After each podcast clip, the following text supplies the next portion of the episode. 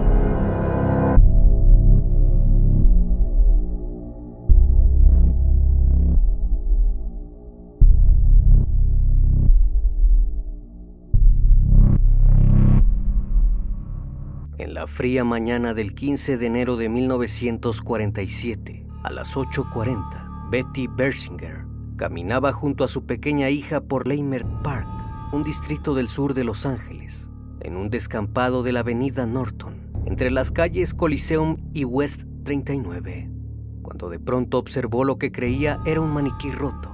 Lo que no sabía era que se encontraba ante uno de los hallazgos más macabros de la historia criminal ya que lo que estaba observando no era un maniquí, sino el cuerpo de Elizabeth Short. Una historia de belleza, fama, ambición y un trágico final que dejó al descubierto el costado más oscuro de la sociedad norteamericana de posguerra. El caso de Elizabeth revolucionó a la prensa amarillista, reveló un sistema de corrupción del que nadie quedaba exento y generó un morbo pocas veces visto. El criminalista nocturno. Elizabeth Short nació el 29 de julio de 1924 en un hogar acomodado en Aiden Park, Massachusetts. Cleo Short, el padre de la chica, era dueño de un negocio de juegos de minigolf, pero perdió todo luego del colapso de Wall Street, el famoso crack del 29, el cual generó una gran caída en la bolsa de valores causó una gran depresión que se extendió por más de 10 años en Estados Unidos. Al quedar en bancarrota, en 1930, el hombre simuló haberse privado de la vida tras arrojarse de un puente y se alejó de la vida familiar. Así que Elizabeth creció en Midford, ciudad en la que se instaló junto a su madre, Phoebe May Sawyer, y sus cuatro hermanas. Luego de que su padre las abandonara, la madre de Elizabeth a pesar de vivir en la pobreza, permaneció aferrada al recuerdo de un pasado de abundancia. Por eso, les transmitió a sus hijas la importancia de una buena estabilidad económica. Elizabeth, o simplemente Beth, como la llamaban en su entorno, fue la que más en serio se tomó las palabras de su madre.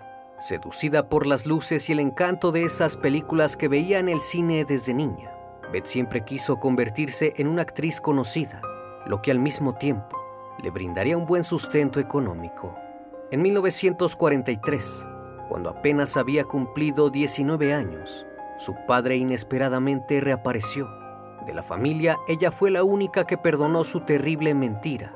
Y no solo eso, sino que terminó yéndose con él a la ciudad de Vallejo en California, aprovechando la oportunidad de estar un paso más cerca de Hollywood, para poder cumplir su sueño. Luego de eso, juntos se mudaron a Los Ángeles, pero la convivencia se fue tornando cada vez más difícil. Pronto, la joven se dio cuenta de que por parte de su padre solo había interés. Lo único que aquel hombre quería era que ella limpiara, cocinara y lo cuidara. Y aquello se encontraba muy lejos de los anhelos de Elizabeth. Por lo tanto, apenas consiguió un trabajo de mesera. Se fue a vivir sola a lo que hoy es la base de la Fuerza Espacial Bandinger, cerca de Lompoc. A los pocos meses de mudarse sola, el 23 de septiembre de 1943, fue detenida por la policía luego de que fue sorprendida bebiendo alcohol con un grupo de marineros. Esto debido a que la edad mínima para beber en California es de 21 años. Una vez detenida le abrieron un expediente y la mandaron de vuelta a Midford con su madre. Durante los tres años siguientes, Su vida fluctuó entre California, la casa de su madre, y Miami, un lugar que le resultaba familiar, ya que ahí pasaba los veranos cuando era niña. Justamente en Florida conoció a Matthew Gordon, un piloto de la Fuerza Aérea, que no tardó en proponerle casamiento. Sin embargo, y como una especie de oscuro presagio, aquel muchacho falleció después de un accidente aéreo en agosto de 1945. Tras su pérdida, Elizabeth no guardó luto y a principios de 1946, la joven viajó al sur de California para retomar una antigua relación con el teniente Flucking, a quien había conocido durante la guerra. Sin embargo, las cosas no funcionaron como ella esperaba, así que al poco tiempo se separaron. Elizabeth Short pasó sus últimos seis meses en Los Ángeles, trabajando de lo que conseguía y durmiendo en hoteles baratos o pensiones de mala reputación. Lo poco que ganaba lo invertía en ropa y maquillaje, y poco a poco comenzó a vestirse de negro, lo cual contrastaba con su piel extremadamente blanca, dándole un look de vampiresca que creía la destacaba del resto, debido en parte a sus cabellos de un negro azabache. De día, Elizabeth Short era camarera.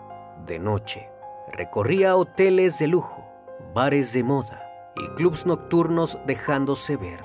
Estaba convencida de que el golpe de suerte al fin llegaría, pero sin duda, jamás imaginó que su búsqueda terminaría en un terrible final. El 9 de enero de 1947, Beth tomó una copa en el mítico Hotel Cecil, ubicado en el centro de Los Ángeles, y salió de ahí a eso de las 10 de la noche. Cruzó el lobby, pasó por la puerta salió a la calle. Esa fue la última vez que se le vio con vida. Seis días después de aquella copa, en el Hotel Cecil, Betty Bersinger salía a caminar por Leimert Park y descubriría el cuerpo de Elizabeth Short. Sus restos habían sido llevados hasta ese baldío y estaban acomodados de una forma muy extraña. El cuerpo, al cual le habían drenado hasta la última gota de sangre, se hallaba cortado por la cintura a la perfección. Fue hallado en posición de cúbito dorsal o boca arriba. En concreto, había sido sometida a una hemicorporectomía, es decir, había sido seccionada por la mitad a la altura de la espina lumbar, en la única parte que puede ser cortado sin romper un hueso. Sus brazos estaban doblados en ángulo de tal manera que sus manos quedaban por encima de la cabeza. Estaba golpeada, quemada con cigarrillos, y la necropsia concluyó que había sido torturada durante al menos tres días. Le habían extirpado el corazón, el vaso y los intestinos. Su pecho izquierdo estaba cortado. Su parte íntima estaba bloqueada por un trozo de su muslo izquierdo y en la pelvis había un gran corte. Sus piernas habían sido fracturadas y en uno de sus muslos había grabadas dos letras con un cuchillo, la A, la B y la D. Tanto los tobillos como las muñecas se encontraban marcadas por una cuerda, sugiriendo que había permanecido maniatada, aunque el cráneo no estaba fracturado. Como último detalle siniestro, su rostro estaba lacerado, tajeado desde la comisura de los labios hasta las orejas, imitando ese horrendo corte que se conoce como la sonrisa de Gaslow, dejando una cicatriz semejante a una sonrisa. Se determinó que la causa del deceso fue la gran pérdida de sangre, como consecuencia de las heridas sufridas en su cara y un trauma cerebral. El análisis posterior estableció que habían lavado el cuerpo presumiblemente para borrar las huellas, ya que al momento de ser encontrada tenía los dedos arrugados lo cual dificultó la toma de las huellas dactilares. Pese a la dificultad que esto representó, lograron tomar la ficha dactiloscópica y gracias a su anterior detención, lograron identificar a la víctima como Elizabeth Short. Una vez sabiendo a quién correspondía el cuerpo, llamaron al progenitor de la chica. Sin embargo, el padre de Elizabeth se negó a reconocer el cuerpo, porque esto era muy duro para él. Así que lograron contactar a la madre de la joven, para que se presentara a reconocer el cuerpo de su hija. El reconocimiento fue inmediato y el gran dolor que le provocó esto a la familia fue insuperable. Posteriormente sus restos fueron llevados al cementerio en Mountain View, en Oakland, California. En el lugar del hallazgo, la policía encontró algunas pistas donde descansaba el cuerpo, una huella de zapato hundida en la tierra, marcas de neumáticos de un auto y una bolsa de cemento con restos de agua ensangrentada. Un residente local mencionó a los uniformados que cerca de las 6.30 de la mañana pudo ver un auto estaba aparcado en el lugar donde fue hallado el cuerpo. No obstante, debido a las altas hierbas que rodeaban la parcela, le habían impedido ver más.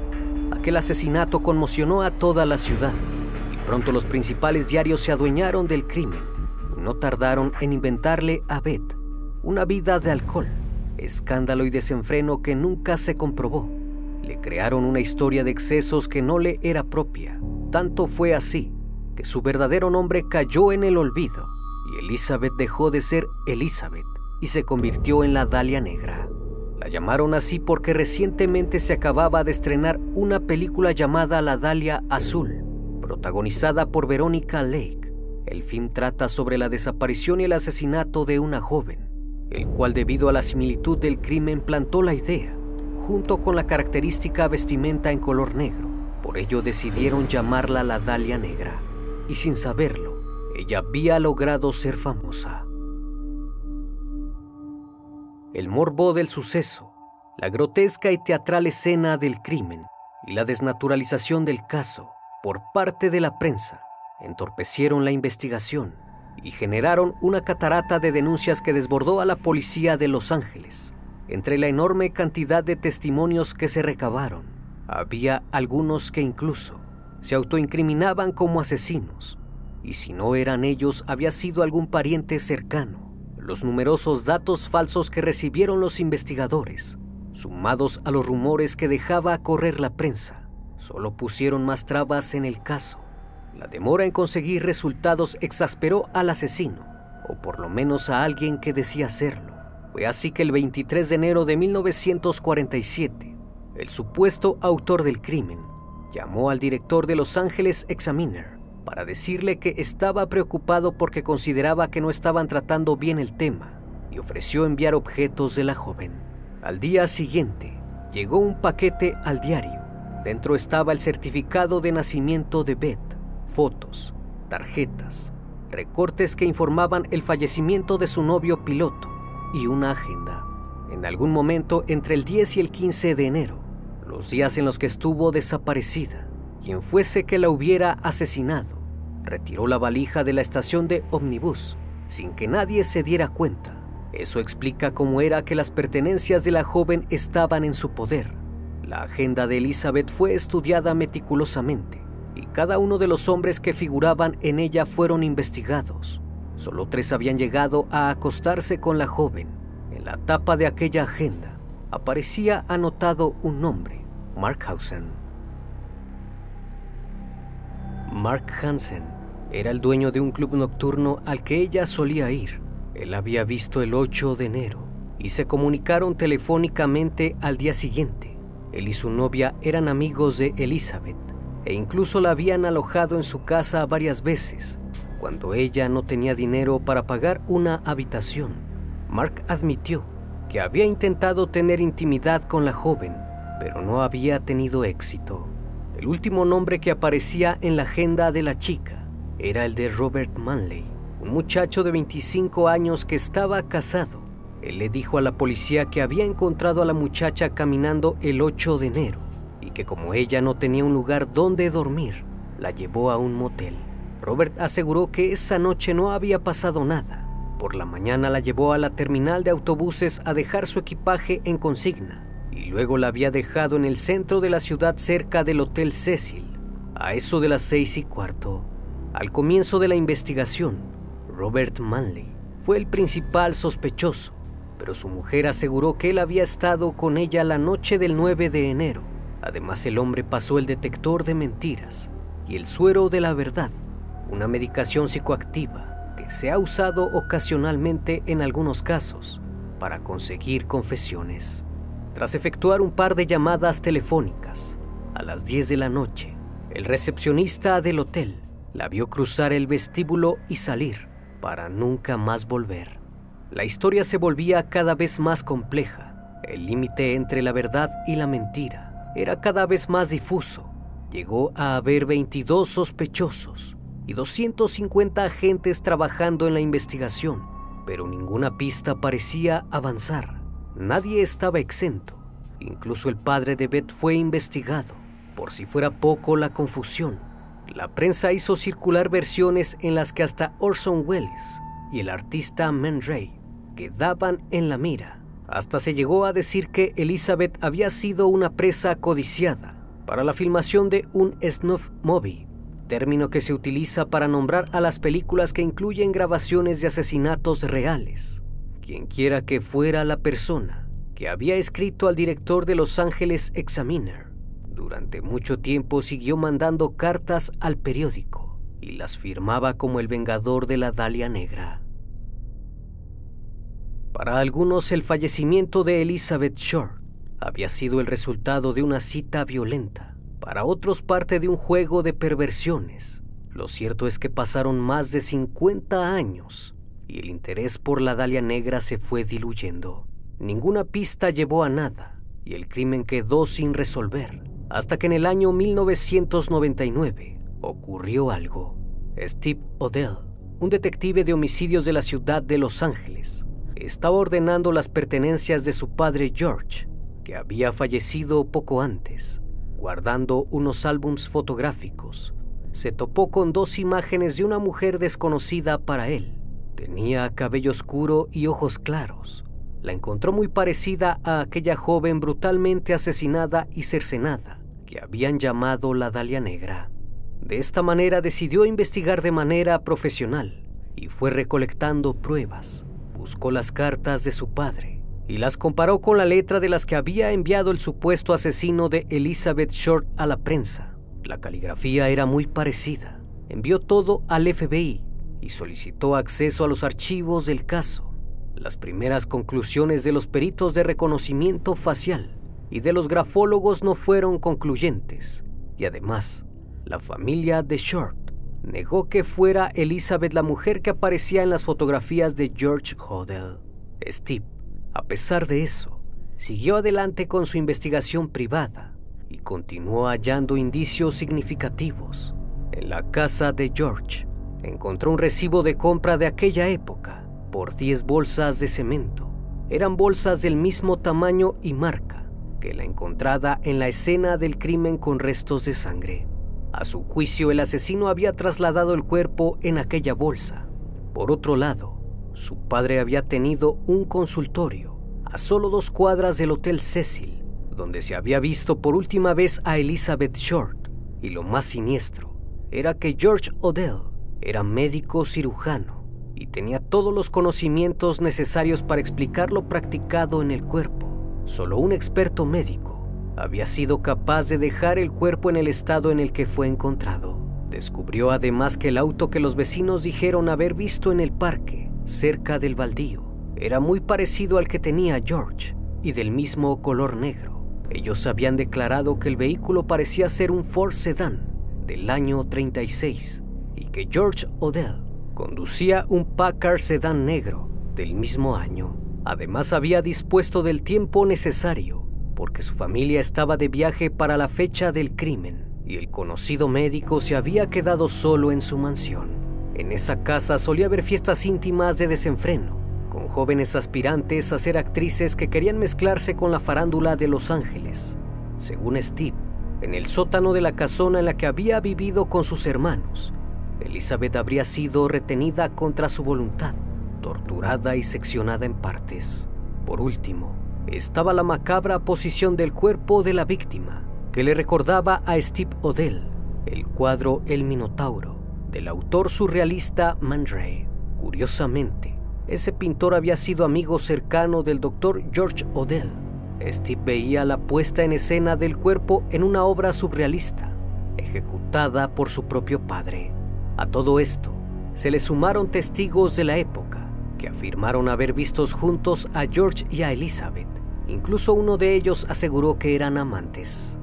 Steve se contactó con su media hermana mayor, Tamar Odell, para saber un poco más sobre su padre. Entonces se enteró que ella había denunciado a George por abusar de ella cuando tenía 14 años y había declarado que él había hecho participar en actos deplorables.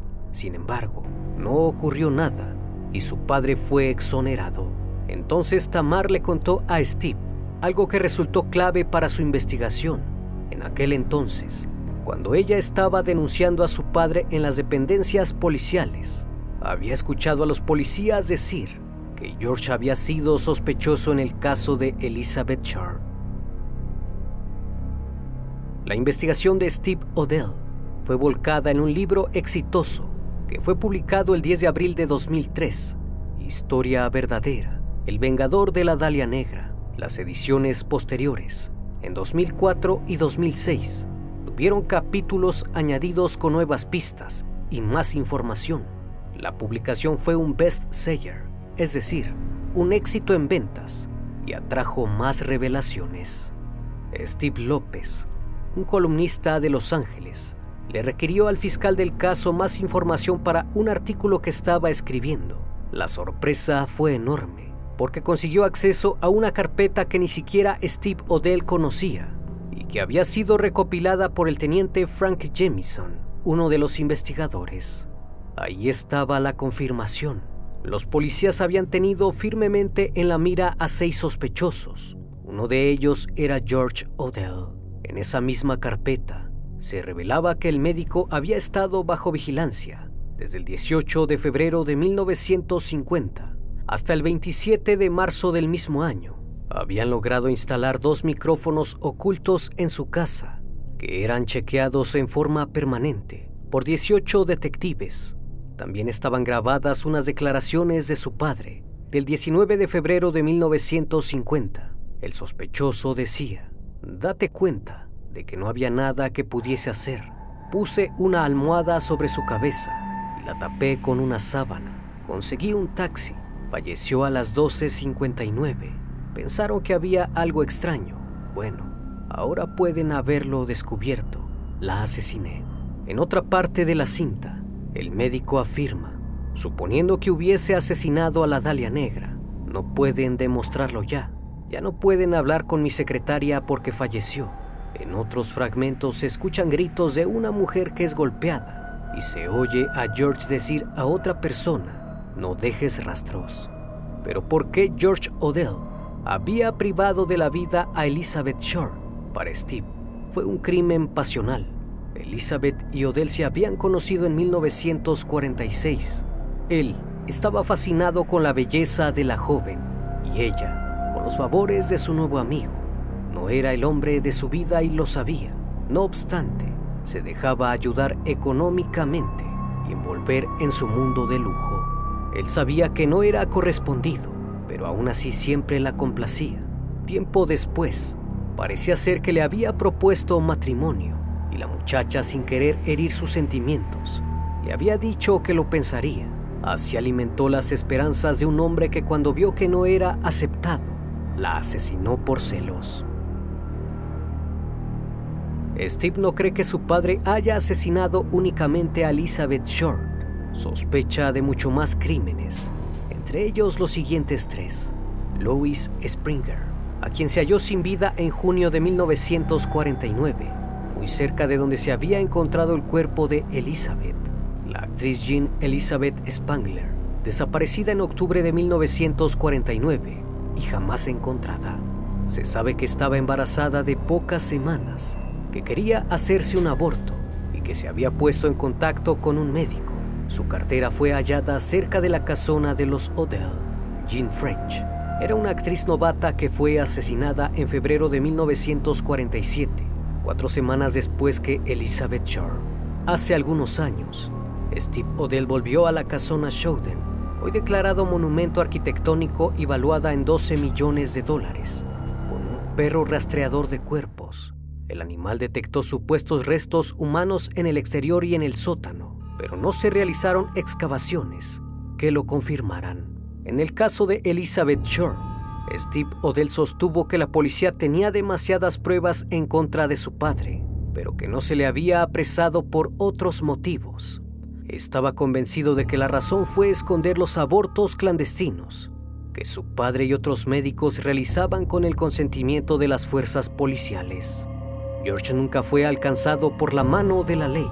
La investigación de Steve podría poner un poco de luz al asunto, pero lo cierto es que no todos están convencidos de que George Odell sea el asesino. Aún así, Steve no dejó jamás de investigar o de recibir pistas sobre las actividades de su padre. La última fue en el 2018. Lo llamó la nieta de un informante del Departamento de Homicidios de Los Ángeles, Glenn Martin, fallecido hacía mucho. Había encontrado una carta del 25 de octubre de 1949, donde su abuelo describía una serie de crímenes y mencionaba como culpable a GH Solo mencionaba al asesino por las iniciales. Martín la había escrito para proteger a sus hijas adolescentes de las consecuencias que podía tener haber guardado secretos oscuros. Y escribió lo siguiente. Creo que Choate con McCauley armaron esto para que GH no fuera identificado como el asesino de la Dalia Negra. Steve reconoció los nombres. Joe Choate era un fiscal de la ciudad y Kenneth Macaulay era un sargento de la época. Eran amigos de GH y habrían conspirado para dejar caer las posibles imputaciones. Como un rompecabezas infinito, en el que algunas piezas encajan y otras no tanto, el caso de la Dalia Negra se convirtió en uno de los enigmas más intrigantes de las últimas siete décadas, que inspiró libros, novelas, series y películas. Los expertos en materias criminales Dicen que el caso de la Dalia Negra es uno de los archivos sin resolver más famosos de la historia de los Estados Unidos, el cual dejó al descubierto una trama perversa de poder, corrupción y abusos. Hasta el día de hoy, luego de 75 años del macabro crimen, el caso sigue abierto.